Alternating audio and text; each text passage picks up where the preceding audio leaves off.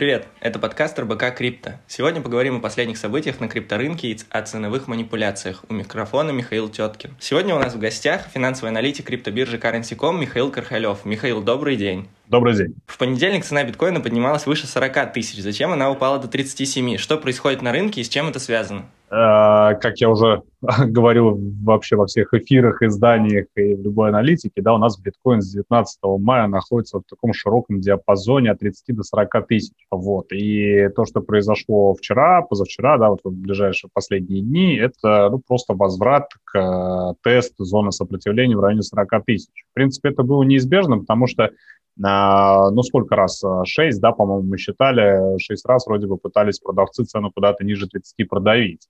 И были там, конечно, ложные пробои, да, там в районе 28,5, но в итоге цену достаточно быстро возвращали а, обратно а, в этот диапазон, и вот а, в течение двух месяцев мы там, собственно, и находились. Вот вчера был а, тест, 40 э, тысяч зоны сопротивления, да, и что интересно, кстати, вообще было, э, то, что последний месяц как раз э, биткоин опустился в еще более узкий диапазон от 36 до 30 тысяч, да, там даже до 32, то есть достаточно так э, да, там вот в, это, в этой зоне. Важно было пробить вот эту вот зону 36 тысяч, которая была как раз-таки таким, ну, скажем так, давлением, которое давило на биткоин, да, и э, были достаточно высокие шансы того, что цена может провалиться ниже 30, да, и уйти куда-то там в район криптозимы, да, нашей любимой. Но этого не произошло, и вот на таком достаточно высоком импульсе, фактически не заметив этот уровень, биткоин преодолел его и добрался до 40. Вот. Пока что тест 40 э, тысяч не очень удачный, да, ну, как бы, в принципе, это, наверное, логично, да, то есть чего вдруг мы так легко вас пустим наверх э, спустя два месяца такого вот давления, нервотрепки, да, и кто-то из позиции, естественно, повыходил. Возможно, какую-то роль сыграл как раз-таки э, заявление Amazon, да, о том, что, возможно, мы войдем на крипторынок, да, то есть начнем принимать платежи. То есть, ну, это такое немножечко э, интересное совпадение получилось, да. И э, если сейчас э, биткоину удастся там в течение э, нескольких дней вернуться к ретесту 40 тысяч, то вполне вероятно, что этот уровень будет взят. То есть если его возьмут, то тогда дальше у нас восстановление в район 48 тысяч, откуда а, вот этот вот провал от 19 мая начался, ну и далее восстановление цены уже в район 50, 60 и так далее, то есть попытка нацелиться на обновление максимума. То есть пока, в принципе, все, все а, ну, относительно предсказуемо, да, то есть мы пока в боковике, пока ничего не поменялось, то есть э, бычий рынок пока не наступил, uh-huh. да, вне зависимости от того, падаем мы там до 30 или растем до 40, то есть, да, это широкий диапазон, да, в нем можно зарабатывать, да, если вы там а, имеете какой-то опыт, но а, поход к 40 тысячам это пока не бычий рынок. Бычий рынок будет после того, как мы пробьем 40 и пойдем выше в районе 48. Тогда можно будет говорить о восстановлении. Вот как-то вот так пока. Если вот немножко мы вернемся к этой новости вчерашней про Amazon, оказалось в итоге, что это какая-то небольшая газета, как я понял, написала со ссылкой на инсайдера, и потом в Твиттере один там известный в криптотусовке чувак написал, у которого там 400 тысяч подписчиков, он написал, что он обманул криптожурналиста глупого, и что он запустил, короче говоря, этот слух. И там еще такая подозрительная есть вещь, что там было заявление вот этого как раз-таки инсайдера об Амазоне о том, что они добавят поддержку эфира, Cardano и Bitcoin Cash. И вот в данном случае Cardano как бы немного как-то выбивается из э, общей картины, и то, что они собираются там свой токен выпустить, короче, как-то слишком много, как мне показалось, инфы, и вот этот э, Crypto Cobain его зовут в Твиттере, он написал, что это он, короче, запустил слух, и что все это фигня. И вот Возможно ли, что вчерашний вот этот импульс, там, насколько на 15% биткоин вырос, что он был обусловлен исключительно новостью об Амазоне вот об этом? Нет, я думаю, что, ну, вот, в принципе, да, как говорится, это, наверное, заметили все. Самое, наверное, здесь, ну, по крайней мере, для меня было появление в этом списке биткоин кэш. Возможно, да, эта новость какое-то влияние оказала, да, на рынок, ну, скажем так, на таких вот прям новеньких-новеньких хомяков, да, которые такие, о, круто, Amazon заходит на рынок, да, давайте мы там а, тоже затаримся биткоином. Может быть, это было, но, разумеется, это не основную роль далеко сыграло. Вот, меня больше всего удивило как раз-таки именно биткоин кэш, потому что это такая, ну, валюта на грани, а, монета на грани э, где-то хайпом и скамом, да, вот такое вот, то есть это для меня.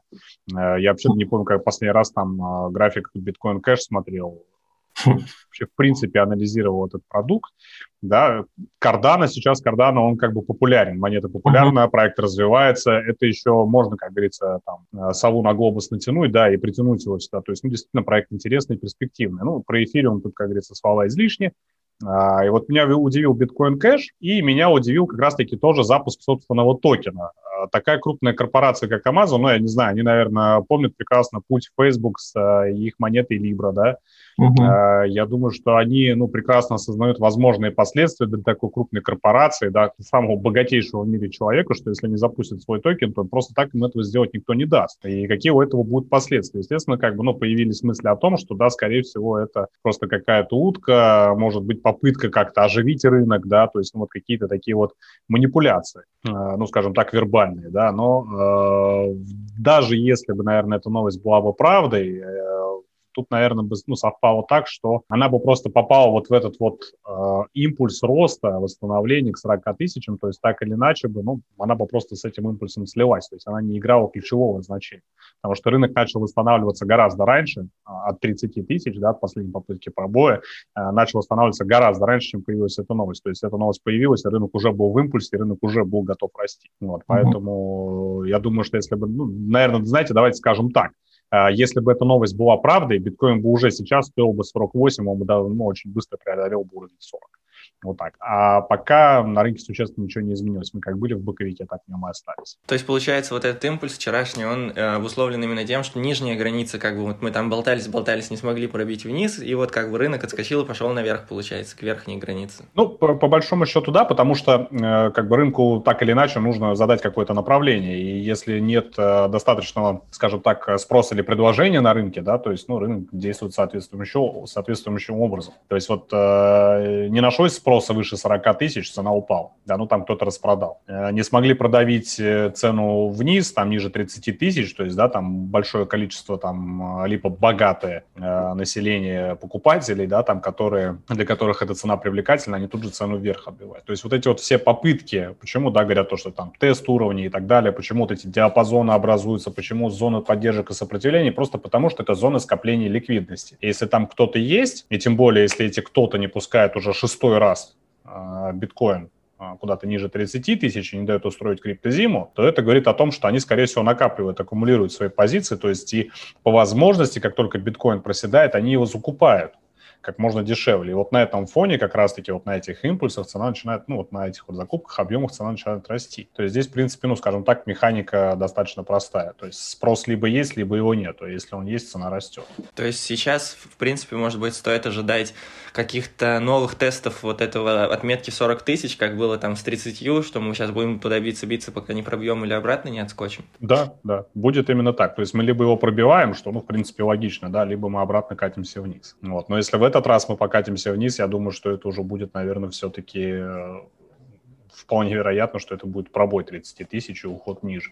Поэтому, ну, скажем так, просто на неком разочаровании рынка, да, того, что, ну, кто-то назовет это тем, что прокатили там и шартистов, mm-hmm. да, то есть повыносили с рынка, а потом и тех, кто поверил в восстановление, то есть их прокатили, то есть начнут проговорить про какие-то манипуляции опять-таки, да. Может быть, конечно, они есть, да, может быть, там э, определенная, определенный процент от того, что происходит, это попытки манипулировать, но э, скажем так, ну, это, наверное, все-таки э, а, настроение рынка, да, то есть готов, готов ли рынок дальше расти или нет. То есть, ну, я здесь э, каких-то серьезных манипуляций ну, не вижу в принципе. То есть это было ожидаемо. Ну, на мой взгляд, по крайней мере, я ждал того, что цена восстановится к 40 тысячам, а там дальше посмотрим. То есть сможем мы преодолеть этот диапазон или нет. И сейчас будет, будет возможно, повторный ретест. И если в этот раз мы его не пробьем, и цена полетит вниз, то я думаю, что уже с седьмой попытки э, продавцы свою добьются, и цена улетит э, ниже. Но это в том случае, если мы 40 не пробьем. Если мы 40 пробиваем, то мы идем на восстановление, на э, откуп всего того падения, которое состоялось 19 мая. Так, короче говоря, сейчас очень ответственный момент, получается, наступил на крипторынке. Да, именно так. А если мы вернемся вот немножко к теме манипуляций, потому что очень часто движение на крипторынке похоже на манипуляции, из-за этого там регуляторы тоже говорят, что там они не могут одобрить ETF, допустим, из-за того, что там рынок манипулятивный, небольшой, молодой и все такое. Вот, в принципе, для человека, который не понимает, э, что, в принципе, как можно этим манипулировать, вот э, приблизительно как-то простыми словами, как происходят ценовые манипуляции, за счет чего вот это вот э, происходит движение цены, за счет чего один человек, допустим, или группа людей может повлиять на цену какого-то актива. Здесь я, наверное, приведу даже несколько примеров. Это такая достаточно популярная тема. Вообще люди очень часто интересуются, как вообще рынком манипулируют. Но я это расскажу, естественно, в общих чертах, как говорится, без там углубления каких-то там подробностей, тем более там техническую техническую часть. Ну вот, э, как пример, движение Wall Street Bets, да, которое у нас пропампило от души э, акции GameStop, акции AMC и других компаний, да, чуть они там не обанкротили этот бедный хедж-фонд Melvin Capital, по-моему, Melvin называется он. Вот, э, то есть это просто группа лиц, да, собралась большая толпа, которая решила, ну, скажем так, наказать богатых ребят с Уолл-стрит и показать, что, типа, мы тоже на что-то способны. То есть это просто собралась толпа, которая, скажем так, собрала общую сумму каких-то денег и начала активно скупать акции, то есть появился сверхповышенный спрос, да, такой высокий достаточно, который этот фонд не мог, скажем так, э, удовлетворить этот спрос. Ну, то есть они сначала там а, как-то пытались сопротивляться, потом пытались, возможно, и продавать, но э, толпа просто задавила. Это вот, ну, такой первый случай, как бы первый вариант рыночной манипуляции. То есть здесь задавили толпой, то есть э, достаточно высокий спрос, который не смог э, поддержать, там, допустим, не маркетмейкер на рынке, да, который, ну, задача которого поддерживать некую ликвидность, и, соответственно, не смог побороть э, такой вот, э, ну, относительно для американского рынка средненький фонд. Это первый момент. Второй момент, э, например, что касается именно крипторынка. Почему регуляторы так вот очень, э, ну, скажем так, ревностно да, относятся к рынку, не дают пока запускать ETF, почему сюда до сих пор не пришли там BlackRock и Fidelity, да, то есть не зашли там какими-то крупными объемами. Э, здесь, наверное, будет проще привести такой пример, как вот, ну, знаете, когда ручеек в речку впадает, русло реки не поменяется, с ней ничего не будет, да, то есть, ну, ручеек речку – это нормальное, нормальное явление. Но если река впадет в ручей, да, как говорится, не дай бог, то, собственно говоря, там вместо ручья будет новая река, вот, то есть, и в этом смысле тот же самый там Fidelity и BlackRock, они, э, ну, в данном случае это просто, ну, не просто реки, да, это там целые амазонки, огромные, широкие, которые просто, ну, своим, там, одним процентом капитала, если они войдут на крипторынок, они здесь очень-очень много изменят.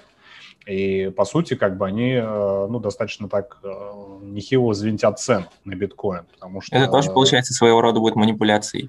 Да, и поэтому они как бы стараются сейчас пока не заходить, пока вот очень-очень э, много новостей было, да, и в 2021 году, и в 2020 году, что они как бы говорят, что мы хотим, но пока рынок не достигнет там капитализации там, или биткоин не достигнет капитализации там, в 2 триллиона долларов. Почему? Потому что мало участников, а, малый объем и малая ликвидность по сравнению с традиционными рынками. И такой крупный игрок, когда зайдет на рынок, он просто, ну, э, все то предложение, которое будет на рынке, оно просто легко выкупит. Хоть через UTC рынки, хоть напрямую на бирже. Это, ну, неизбежно. Учитывая еще тот факт, что биткоин, ну, достаточно все-таки дефицитный актив. И рост цены будет, ну, просто колоссальный, да. Я говорю, если бы зашли на рынок одновременно BlackRock и Fidelity и какой-нибудь еще фонд, э, то это, ну, просто был бы взрыв. И я не удивился, что там биткоин стоил там под полмиллиона долларов. То есть это был бы ну, достаточно, достаточно серьезный вброс, капитала. Это даже при том, что они бы ну, инвестировали просто какую-то малую долю своего капитала, там полпроцента или процент, этого бы уже было достаточно, там бы уже получилось под полтриллиона долларов. Да? То есть ну, это, это очень много. Это сейчас у нас сколько рыночная капитализация? Там, по-моему, полтора триллиона достигла, да? То есть это, ну да, то есть это получается 30-35% от рыночной капитализации всего крипторынка, да, только бы зашли два инвестиционных фонда крупнейших. Но это был бы просто бум и взрыв. Поэтому они ждут, они ждут, пока рынок станет, во-первых, более регулируемый, пока он станет более насыщенным участниками, игроками, чтобы, ну, просто не оказывать такого на него давления. Ну, или представьте, они там начнут хеджировать риски, да, как-то э, на такой капитал и начнут что-то где-то шортить, там, использовать фьючерс или опционы, они точно так же цену и вниз продавят и будет у нас биткоин скакать с полмиллиона долларов до тысячи долларов. То есть ну, это получится еще хуже. И тогда регуляторы точно этот рынок прикроют. То есть здесь очень-очень много факторов, которые влияют на это. И крупные игроки именно по этой причине сюда не могут просто взять и зайти. Это ну, будет, наоборот, даже плохо, я бы сказал так. А, ну и, естественно, как бы там третий тип рыночных манипуляций, это когда целенаправленно а, заходят какие-нибудь ребята, а, богатые, да, с э, хорошими там э, программами, да, алгоритмами и просто потихонечку, потихонечку начинают э, вливать ликвидность на рынок, да, тем более, если они видят, что, ну, какая ну, чаще всего это, конечно, делать с какими-то монетами, не особо ликвидными, не особо популярными, где они смогут э, любую толпу передавить своим капиталом. Э, с биткоином сейчас это сделать достаточно, ну, проблематично, э, ну, это должен быть, ну, действительно очень крупный фонд, ну, хотя бы там с оборотами там в несколько миллиардов долларов, тогда они, может быть, еще это смогут сделать, ну, вот. А, ну, я не знаю, там с каким-нибудь проектом, там даже из э, топ 10-20, ну вот с 11 по 20 место, в принципе, провернуть подобное очень легко. Даже тот же самый Dogcoin взять, да, его очень легко пропампить зашел крупный игрок э, с крупным капиталом, там даже пусть будет там 100 миллионов долларов, он просто начал постепенно его закупать, закупать, закупать, и цена пошла вверх. Объемы, объемы увеличивает, э, желающие распродавать продают, собственно, спрос растет, и цена взлетает вверх. То есть, ну, это здесь, скажем, какой-то грандиозной, э, грандиозной механики тоже, в принципе, нету но за это, естественно, могут подтянуть. Ну и, наконец, там четвертый тип, наверное, можно сказать, это некие вербальные интервенции. То есть это у нас э, аналог валютной интервенции, когда входит кто-то большим капиталом, ну и вербальная интервенция, это у нас, когда а, всякие заявления делает там вот Илон Маск, да, или еще какие-то известные личности, и тем самым тот же самый Доккоин, да, они берут и а, своими словами поднимают вверх. То есть даже у них это из биткоина в какой-то момент, э, как говорится, прокатило. Вариантов очень много, как можно пропампить такой рынок, э, который в сравнении с традиционными рынками, ну, не такой сверхликвидный. А, в принципе, стоит участвовать в каких-то ценовых манипуляциях, но если, допустим, видишь, что Маск там что-то отвитнул, видишь, что там этот Dogecoin опять начинает расти в цене, стоит ли там пытаться быстро его купить, чтобы как бы заскочить в этот э, поезд, или в принципе лучше держаться подальше от э, таких манипуляций ценовых? Давайте так, да, если мы говорим про тех, кто только начинает там свой путь в инвестициях и в трейдинге, да, то ну лучше этого, разумеется, не делать, потому что, скорее всего, вас прокатят и прокатят хорошо. А в этом нужно, ну, хотя бы относительно что-то понимать и понимать, когда можно зайти, когда нельзя зайти, да, и, ну, ну, просто чаще всего это заканчивается тем, что вы залетаете в этот рынок тогда, когда уже а, рост а, закончился, да, и вы в итоге попадаете потом на достаточно большой а, шорт, шорт-сквиз, да, и, собственно, вашему депозиту приходит конец. Вот. Вообще есть, ну, такое понятие, оно очень-очень такое, скажем так, редкое, как ситуационные инвестиции, да, это, ну, вот что-то из области как раз-таки, когда появляется какое-то событие, на этом событии можно как-то, ну, быстренько заработать. Ну вот, например, а, взять вот 2001, 2008 год, 2009, да, и 2020, а, эпидемия пандемии. 2001 а, год это у нас там вирус атипичной пневмонии, 2009 год это, по-моему, у нас свиной грипп, и 2020 это пандемия, COVID-19, да, коронавирус. Период каждого такого такой эпидемии, а, ну, просто всегда априори растут акции крупнейших и известных а, фармацевтических компаний. То есть, ну, это неизбежно, потому что они начинают зарабатывать на том, что они разрабатывают вакцины, какие-то лекарства и так далее, и так далее, и так далее. То есть, это шикарная возможность э, очень хорошо заработать там и 200, и 300 процентов буквально там за 2-3 месяца. То есть вот на таких инфоповодах. То есть, пожалуйста, да, хотите заработать 200-300 процентов и более, дождитесь следующей эпидемии или пандемии и покупайте акции фармацевтических компаний. Там ну, там самых разных, да, уж не буду там, как сейчас бренды называть. Такое возможно, да, возможно, э, опять-таки, там, мониторить постоянно там Твиттер, там, Илона Маска и вообще крупнейших, известных и самых популярных каких-то, ну, назовем их а-ля инфлюенсеров, да, в, на рынке крипты, которые своими словами могут как-то рынок э, куда-то направить. Да, и как только вы что-то увидели, можно залететь и, пожалуйста, как бы тоже так купить. Но это надо постоянно мониторить, то есть нужно этим заниматься всегда. Такие, такие, ну, таких вариантов очень много. И э, просто если вы умеете это делать, да, если вы имеете в этом опыт, то, пожалуйста, почему нет? Это хорошая возможность заработать. Ну, потому что мы всегда же на рынке ищем что? Неэффективности. Да? Эффективный рынок – это вот биткоин сейчас – это эффективный рынок. На нем баланс спроса и предложения в диапазоне 30 до 40 тысяч, по большому счету, если так взять глобально. Это эффективный рынок. Здесь нету ни восходящего, ни нисходящего тренда там сохраняется баланс. Неэффективный рынок, да, те неэффективности, которые мы ищем, это как раз-таки вот такие э, какие-то либо позитивные, либо негативные события, которые цену куда-то толкают, либо вверх, либо вниз. И вот в этот момент можно, собственно говоря, пытаться зарабатывать. И вот эти вот ситуационные инвестиции, ну, это, пожалуй, э, такая больше, наверное, все-таки лотерея, но, тем не менее, связанная с инвестициями, как ни крути, да. Если вы знаете, как это работает, если вы знаете, как на этом можно зарабатывать, то пожалуйста. Большое спасибо. Спасибо вам. До свидания. Всего доброго.